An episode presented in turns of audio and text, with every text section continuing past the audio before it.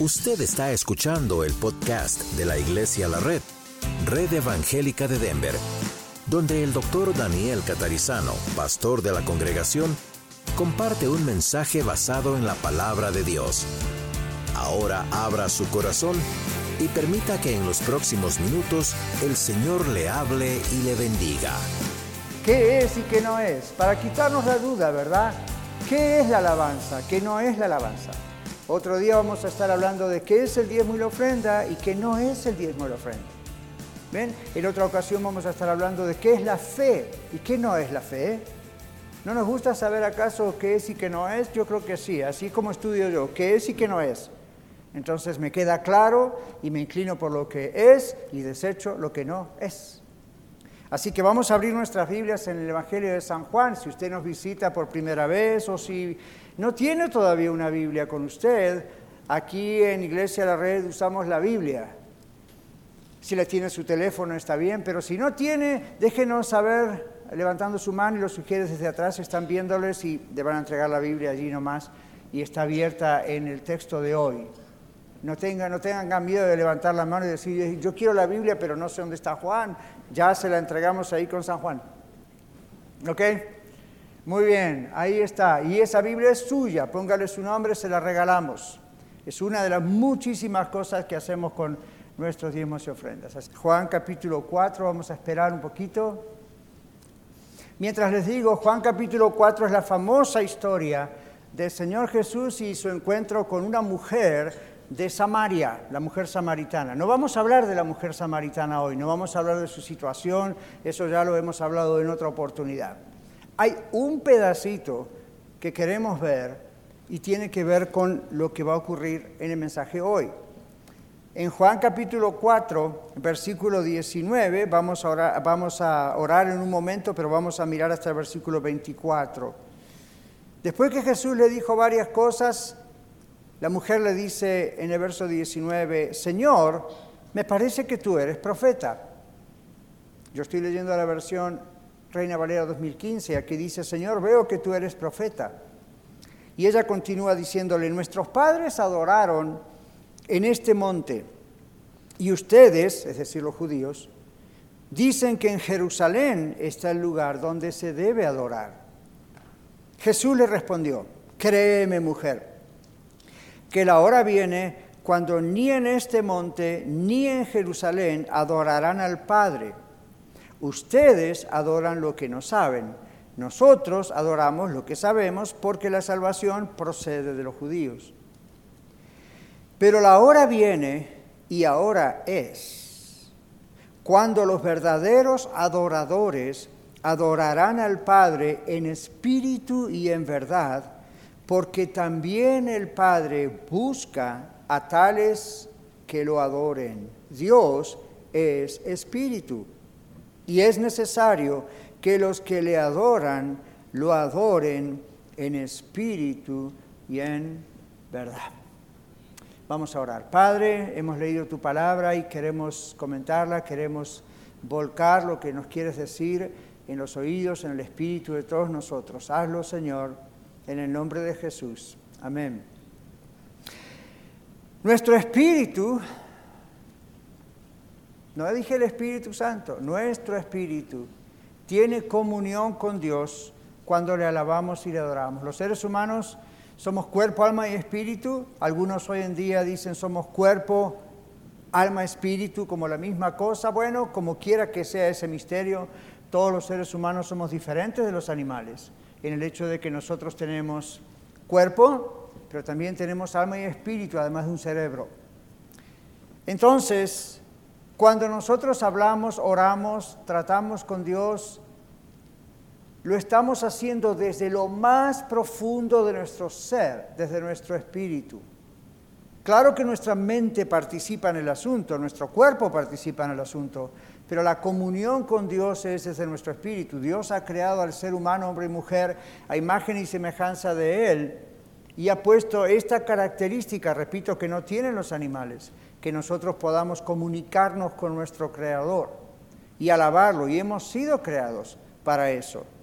Así que pensamos en Dios, hablamos con Dios, le hablamos a Él cantando, orando, ofrendando y todo esto como si estuviésemos viéndolo en este momento cara a cara al Señor. Esta es la realidad y esta es la experiencia maravillosa y sobrenatural, por cierto, cuando se sabe lo que se está haciendo, del creyente nacido de nuevo. Lo que ustedes acaban de experimentar conmigo hace un ratito atrás, cantando, ofrendando, levantando nuestras manos, es una experiencia sobrenatural. Y usted dice, bueno, pastor, yo no vi caer oro del cielo, nadie se cayó, nadie hizo una marometa, no pasó nada especial.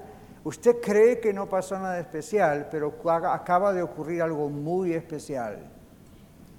Y es como si Dios hubiese detenido a mirarnos y a recibir de nosotros lo que desde lo más profundo de nuestro ser le estamos diciendo a través de estas expresiones de adoración, como por ejemplo los cantos.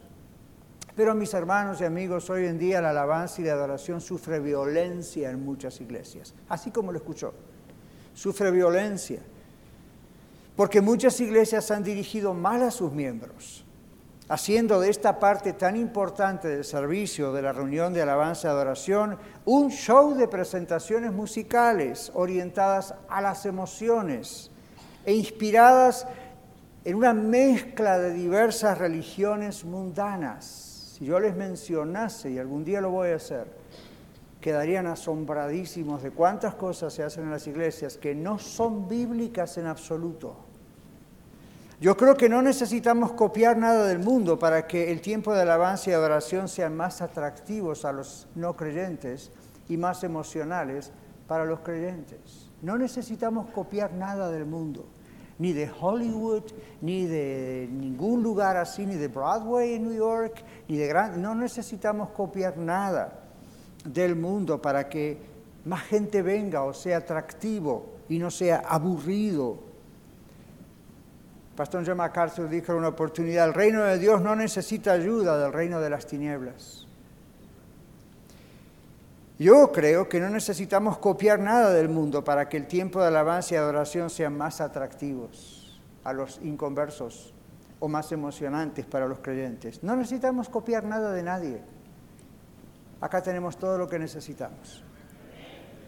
Yo creo que no necesitamos copiar nada. Sé que esto último es una declaración muy fuerte, lo entiendo, pero es necesario que expongamos el error y corregirlo con la verdad, no con nuestras opiniones, sino con la verdad. El Señor sigue añadiendo miembros a nuestras tres congregaciones, gloria sea a Él, pero tenemos que disipularlos bíblicamente. Muchos vienen de situaciones en el mundo o aún en otras congregaciones confundidos, doloridos, tal vez es uno de ustedes aquí o algunos de ustedes presentes aquí o viéndonos en los medios sociales y están, están doloridos por esto, están confundidos por esto. Bueno, sepan que nosotros somos una iglesia sana. No dije perfecta, pero somos una iglesia sana y nuestro goal, nuestra meta siempre es que dice la Biblia.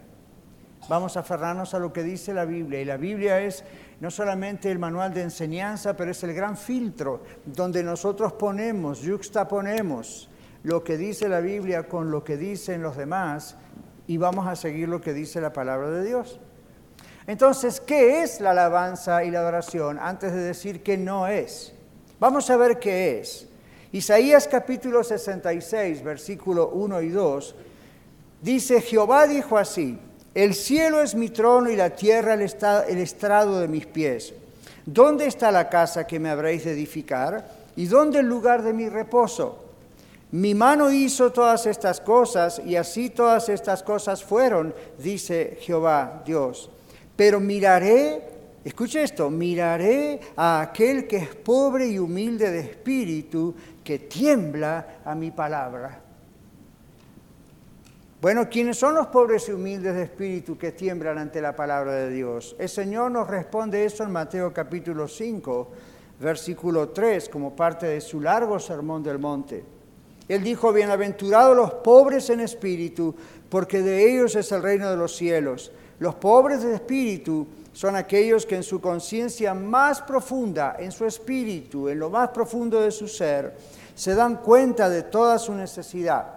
Somos los que tenemos la convicción de que ante Dios estamos desprovistos de todo. Sin esa convicción de nuestra necesidad no podemos acceder a Dios, pero esa convicción de que estamos totalmente desnudos delante de Dios nos inspira y nos conduce a alabar a Dios. Otro lugar, alabar es la actitud del creyente que se postra ante Dios. Recién dijimos que es alabar es la actitud de un creyente que teme a Dios. Temer a Dios no es tenerle pánico a Dios, temer a Dios es un acto de reverencia y temor ante Él 24 horas al día, 7 días a la semana, el resto de nuestra vida. Pero alabar también es la actitud del creyente de postrarnos ante Dios. Postrarnos ante Dios nos habla de reconocer la gran dignidad de Dios y nuestra indignidad. El Salmo 95, 6 y 7 dice, venid, adoremos y postrémonos, arrodillémonos delante del eterno Dios nuestro Hacedor, porque Él es nuestro Dios, nosotros el pueblo de su prado y ovejas de su mano. Aunque no nos arrodillemos siempre físicamente, lo cual no está mal, nuestro corazón, nuestra actitud, nuestro espíritu, todo nuestro ser está postrado delante de Dios. ¿Por qué? Porque alabar es elogiar a Dios. Alabar es, alabar es celebrar con palabras cantadas y habladas. Alabar es bien decir de Dios. Y en lo profundo de nuestro corazón es postrarnos en reverencia ante su majestad. Alabar también es la actitud del creyente que se rinde incondicionalmente a Dios. Alabar es la actitud del creyente que se rinde incondicionalmente a Dios. Cuando adoramos estamos respondiendo a Dios, a todo lo que nos enseña su palabra acerca de Él. Y hacemos esto con todo lo que somos, con todo lo que tenemos. Miqueas capítulo 6, versos 6 al 8, Miqueas, profeta del Antiguo Testamento, dice, ¿con qué me presentaré ante el Señor y adoraré? ¿Me presentaré ante Él con holocaustos, con becerros de un año? ¿Se agradará Jehová de millares de carneros o diez mil arroyos de aceite? Todos elementos que usaban los judíos para la adoración. ¿Daré mi primogénito por mi rebelión? El fruto de mis entrañas por el pecado de mi alma, como una ofrenda para que Dios me salve, es la idea. Verso 8 dice, oh hombre, Él te ha declarado lo que es bueno. Él, Dios, es el que declara lo que es bueno. Y lo que pide Jehová, Dios, de usted, de mí, solamente hacer justicia, amar misericordia y humillarte ante tu Dios. Así que alabar es la actitud del creyente que se rinde incondicionalmente a Dios. Estamos alabando aquí cuando estamos juntos, como dice el libro de Hebreas, no dejar de congregarnos, sino que juntos alabamos al Señor. Nuestra actitud es una actitud de alegría, de gozo, pero también de reverencia, de confesión de pecado, de estamos ahí con el cuerpo de Cristo frente a un Dios todopoderoso, magnífico, increíble en su poder y nosotros pequeñas pobres criaturas estamos ahí frente a Él alabándole hablando de Él y con nuestro corazón postrado. Y no hay diferencia entre quienes somos aquí, quienes somos en otro lado. Somos adoradores. Alabar también es la actitud de un creyente transformado. En Romanos capítulo 12, versículos 1 y 2, dice, así que hermanos os ruego por las misericordias de Dios, que presentéis vuestros cuerpos en sacrificio vivo, santo, agradable a Dios, que es vuestro culto racional. No os conforméis a este siglo, es decir, a la manera de ver la cultura, sino transformaos por medio de la renovación de vuestro entendimiento, a fin de que comprobéis cuál sea la buena voluntad de Dios, agradable y perfecta. No se conformen a este siglo. Entonces, ¿por qué las iglesias conformamos a veces a este siglo? A lo que se hace allá afuera para que sea atractivo, para que sea divertido, sea emocional. No os conforméis a esta manera de ser, está diciéndonos el Señor, en nuestra vida personal y en nuestra vida congregacional como iglesia. La adoración es mucho más que solo algo que hacemos durante un tiempo del servicio. La Biblia nos muestra que la venida del Señor Jesucristo, yendo ahora a Juan 4, que es nuestro texto básico aquí, La Biblia nos muestra que la venida del Señor Jesucristo, escuche esto, la venida del esto puede ser revolucionario para algunos de ustedes, pero escúchelo. La venida del Señor Jesucristo cambió la manera de alabar a Dios. ¿Lo agarró? La venida del Señor Jesucristo cambió la manera de alabar a Dios. Por eso la mujer le dice en Samaritana, aquí debemos adorar, pero ustedes dicen que en Jerusalén, ¿y cuál es la respuesta del Señor? Llegó la hora de que ni allá ni aquí hay que adorar a Dios en espíritu y en verdad. El Señor Jesús cambió la cuestión de cómo alabar a Dios, porque ahora Él estaba presente. Los antiguos no podían hacer eso porque Jesús todavía no había venido. Siempre miraban hacia ese futuro, siempre miraban a el Mesías, al que moriría. Ahora los cristianos en el Nuevo Testamento, comenzando por Jesús enseñándole, la cosa cambia ahora porque yo ya estoy aquí. El Señor Jesús cambió la manera de alabar a Dios. La adoración en el Nuevo Testamento no es igual a la adoración en el Antiguo Testamento. No sé si se dieron cuenta. Cuando usted lee de Génesis a Malaquías, usted ve una serie de elementos de tipo de siervos, instrumentos y cosas que ocurren que no las vuelve a ver nunca más en el Nuevo Testamento. Nunca se preguntó, ¿y por qué no? Nunca se preguntó por qué desde la venida de Cristo y su muerte y resurrección, luego poco después se acabaron los sacrificios y ya no tuvo sentido todo lo que antes tenía sentido porque eso era sombra y ahora ya vino Cristo, no necesitamos eso. Lo que muchos olvidan en las iglesias de hoy es que el Señor cambió hasta el sistema de alabanza. Porque el sistema de alabanza del Antiguo Testamento apunta a una verdad, y es verdad, y el alabanza en el Nuevo Testamento apunta a otra verdad, algo que ya ocurrió en la cruz. Mi pregunta es por qué en las iglesias de hoy queremos continuar lo mismo que hacían los levitas hace tres mil años atrás. ¿Por qué? ¿Por qué? ¿Es pecado? No. ¿Está mal? Tal vez no. Pero la Biblia nos muestra que hubo un cambio. Hubo un cambio aquí.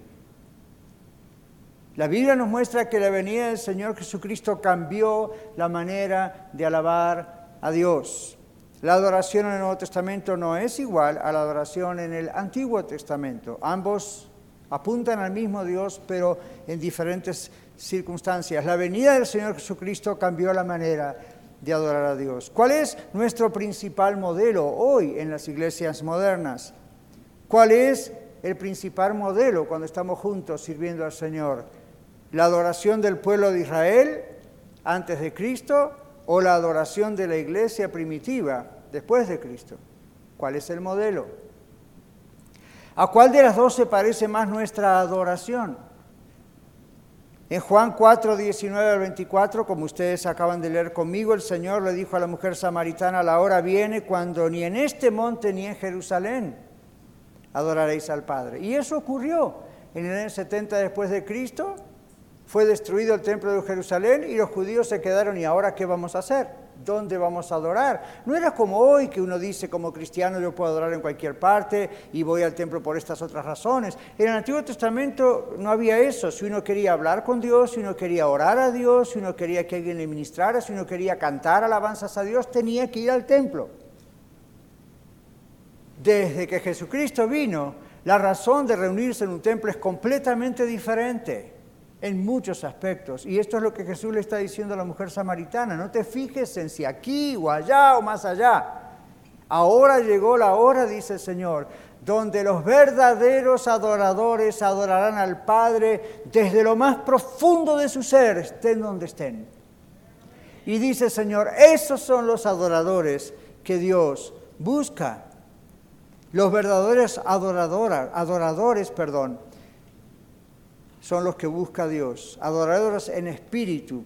Esto significa que nos comunicamos con Dios desde nuestro espíritu, que ha sido nacido de nuevo por su verdad, dirigido por la verdad de Dios y no por una ceremonia. Si no hay pasión por Dios, no hay adoración. Más allá de que tengamos o no tengamos músicos en una iglesia aquí al frente, más allá de que entendamos o no muy bien la letra, o sea nuevo para nosotros, o sea muy viejo para nosotros, o no sea el ritmo que nos gusta, mi hermano, hermana en Cristo, Dios está presente, alábele. Con micrófono, sin micrófono, con templo, sin templo, en el mar, en un parque, alábele. Cuando estamos juntos hay que alabar al Señor. Jonathan Edwards, un teólogo reformador americano, muchos años atrás ya murió, dijo, la verdad y solo la verdad puede influir adecuadamente en las emociones de una manera que traiga honra a Dios. Solo la verdad es la que influye de tal manera su espíritu y el mío para que Dios reciba nuestros cánticos, nuestra ofrenda, nuestra alabanza, nuestra oración. La verdad de Dios, por ser de valor infinito, es digna de infinita pasión, dijo él. El Señor estaba enseñándole a la samaritana entonces que hay un cambio en la adoración como consecuencia de un cambio en la vida, como consecuencia de la venida de Cristo. Hay un cambio en la adoración. La pregunta es, ¿está reflejando ese cambio nuestra adoración como iglesia? Mi oración es que el Señor encuentre en esta iglesia a los adoradores que Él anda buscando. Ahora vamos a la otra parte, que no es la adoración. Ahora, como dicen por ahí, al buen entendedor pocas palabras, ¿verdad? Entonces, sabiendo qué es la adoración, nos vamos a dar cuenta que no es la adoración. Ustedes saben cómo hacen en los bancos cuando ah, entrenan a los banqueros, a los cajeros y cajeras para saber cuándo un billete es falso y cuándo no es falso? No les muestran tanto lo que es falso, les muestran exactamente cómo es un billete verdadero.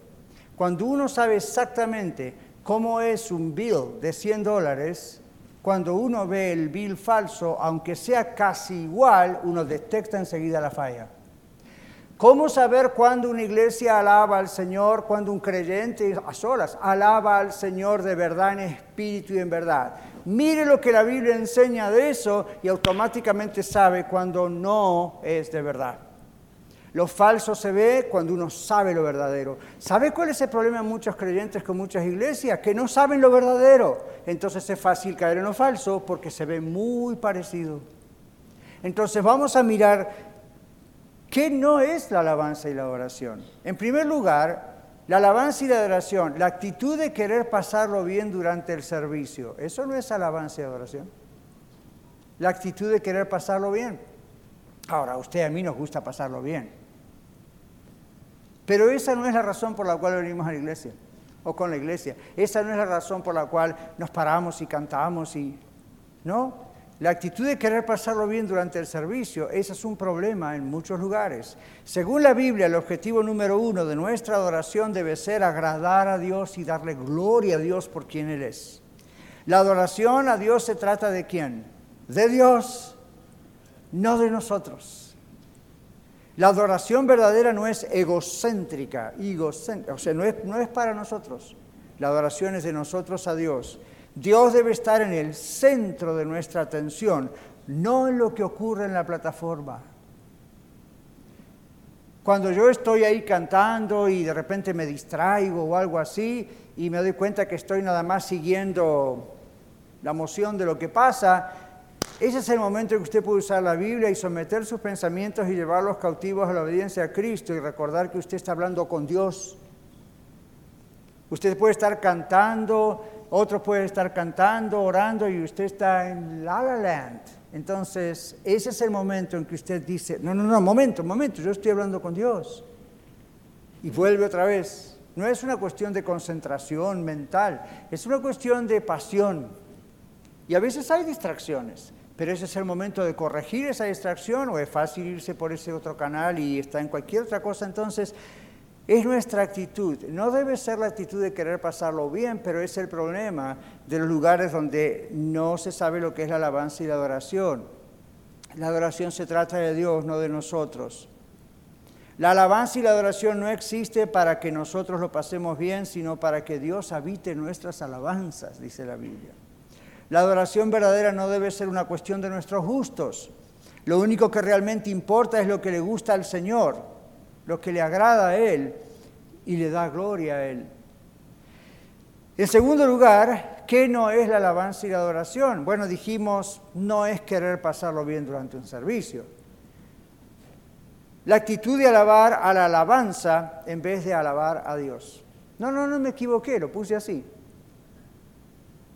La actitud, escuche esto, la actitud de alabar a la alabanza en vez de alabar a Dios. Permítame explicarle. Cuando alabamos, estamos elogiando, como cuando elogiamos a nuestros hijos o nietos o un deportista, un actor, una actriz. Estos días muchos están elogiando, impresionados, eh, lo que hacen los deportistas en las Olimpiadas, ¿verdad? Uno dice, es increíble. Bueno, eso es una forma de alabanza, no estamos rindiéndole culto, adorándolo, pero estamos elogiando qué bien que hacen lo que hacen. Pero al Señor debemos alabarlo y adorarlo por sus muchas y maravillosas virtudes, por su gracia, por su amor, por quién es Él, no solo por lo que Él hace, pero por quién es Él. La pregunta es, ¿así como se está usando la expresión alabanza y adoración en las iglesias de hoy? ¿O alabanza y adoración es un espectáculo? Es un show producido por esa iglesia. Amo la alabanza y la adoración. Soy músico, Nunca se los he mostrado, no creo que se los voy a mostrar, pero lo soy. Fui director de alabanza, director de coros, toco instrumento, amo la alabanza, me encanta la música, me apasiona. La música de Cristo. Pero muchas veces veo que hay una exageración con el tema de la alabanza y la adoración y los grupos de alabanza y oración en muchas iglesias, donde se llega a la idolatría. La concentración, el enfoque está en ese grupo, o en esos videos, o en ese canto, o en ese ritmo musical, y no en el Señor. Eso, mis queridos, es idolatría. Yo lo llamo uno de los grandes pecados de las iglesias de Denver. Yo no quiero que nosotros caigamos nunca en ese pecado. Yo sé que parece extremo decirlo así, pero créame, es así. En muchos lugares hay una alabanza a la alabanza. Se adora la alabanza, el grupo de alabanza, el solista, el video, lo que pasa, en vez de que todo eso sea un instrumento para ayudarnos a alabar a Dios, pasa a ser el enfoque. Cuando pasa a ser el enfoque estamos adorando un instrumento y no a Dios. Amo la alabanza. En Denver debemos arrepentirnos por idolatrar la música y a los músicos en vez de adorar a Dios. Debemos arrepentirnos. Hoy en día a muchos les importa más la alabanza y la adoración durante un servicio que la predicación y la enseñanza de la palabra de Dios. Ahora, esto muestra una falla fundamental en nosotros. Algo está muy mal en esas vidas. Según la Biblia hay dos cosas que son más importantes que el canto. No dije que la alabanza, sino que el canto en particular. Es maravilloso el canto. La Biblia nos habla de cantar, palmear, levantar las manos, pero hay dos cosas en la Biblia que son más importantes que el canto. La palabra de Dios y la oración. Son las dos cosas que más descuidan muchas iglesias. Y son las dos cosas más importantes.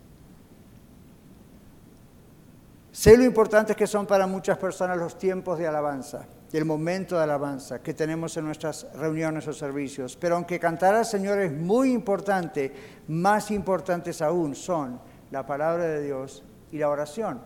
Pregúntese acaso, ¿de dónde aprendimos que tenemos que cantar? De la palabra de Dios. ¿De dónde aprendimos cómo alabar a Dios y adorarlo? De la palabra de Dios. Si no lo hubiésemos tenido, no haríamos lo otro. Hay un autor que me interesó y les quiero compartir rápidamente y dice esto. En el Antiguo Testamento la música tiene un lugar importante, pero no tan importante como la palabra de Dios y la oración. Antiguo Testamento. Dice él, hay libros enteros de la Biblia que no contienen ni una sola referencia a la música. En los cuatro evangelios hay muchas pocas, eh, perdón, hay muy pocas referencias a la música. En los cuatro evangelios, Mateo, Marcos, Lucas y Juan, Nuevo Testamento, hay muy pocas referencias a la música y hay solo una referencia al Señor mismo cantando. Una sola. No quiere decir que no lo hacía. Simplemente está diciendo no hay una prioridad en ese asunto como a veces lo hay en nuestras iglesias, donde se sustituye una cosa por la otra. Y él pregunta, ¿cuántas referencias hay a la palabra de Dios y a la oración? Muchísimas. Continúa él diciendo, este autor, el libro de los Hechos de los Apóstoles describe los primeros 30 años de la iglesia, pero ¿cuántas referencias hay al canto de los primeros cristianos? Solo una explícita, y no se trata de una reunión cristiana o servicio normal, sino de Pablo y Silas cantando en una cárcel. Sin embargo, hay muchas referencias en el libro de Hechos de los Apóstoles a la palabra de Dios, a la oración. La pregunta que él hace es mi pregunta. ¿Refleja nuestra realidad hoy los mismos énfasis de la palabra de Dios? La alabanza debe darse a Dios y no a la música. La música es un instrumento que Dios ha puesto en nuestras cuerdas vocales y eso es maravilloso. Pero hasta ahí.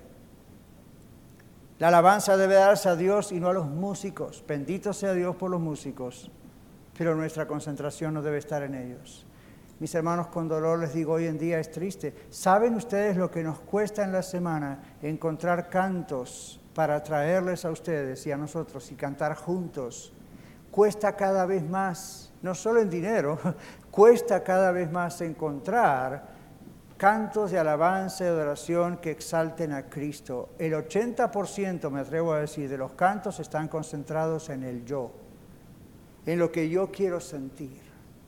Cuando cantos dicen manda fuego, manda fuego. En el Antiguo Testamento mandar fuego significaba destrucción. ¿Le gustaría cantar eso? Y usted dice, bueno, pero ¿y de dónde salió que el fuego del Espíritu y que venga el fuego del Espíritu? Está bien, pero sepa lo que está cantando. El fuego del Espíritu es un fuego purificador. Y está bien.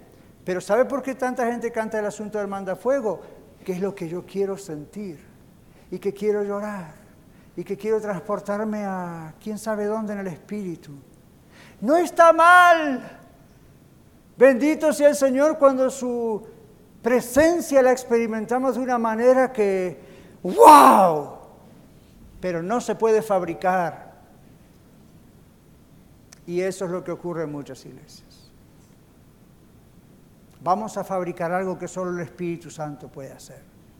Oh, pero ahí la Biblia dice en el Antiguo Testamento que el Espíritu descendió, los sacerdotes fueron postrados, no pudieron hablar. Pero eso fue algo que hizo el Espíritu, no lo hicieron esos sacerdotes.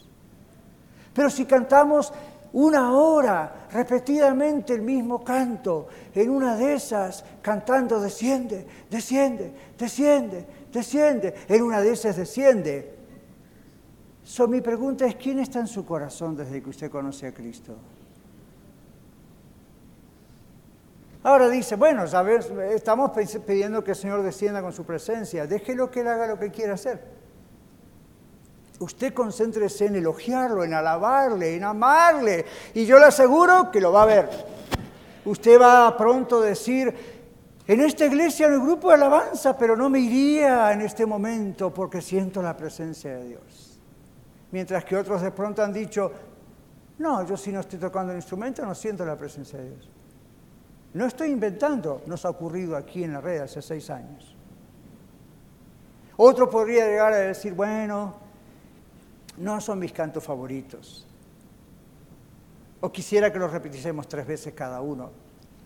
No se trata de usted, no se trata de mí, no se trata de psicología de manipulación popular para ver hasta dónde podemos moverle y no moverle.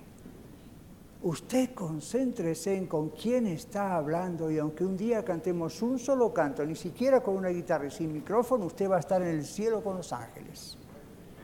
Es todo lo que necesita. No tenga miedo, no es lo que vamos a hacer. Pero para poner en perspectiva, no espere que ni yo ni los líderes fabriquemos algo para que usted y yo estemos en un estado espiritual mayor yo le prometo esto, si usted día a día busca en su corazón al Señor y le alaba, cuando usted viene acá, su alabanza y adoración va a expresar lo que ocurrió en la semana. No pida que la iglesia se lo fabrique. Entonces, Dios debe ser alabado, adorado por medio de las alabanzas musicales. Nunca debe tratarse de nosotros ni de los músicos o del estilo de música, del ritmo o de la persona que esté guiando en vivo o del grupo que está en el video o en vivo. No se trata de nadie de ellos. Se trata de hablarle a Dios diciéndole en palabras, con música.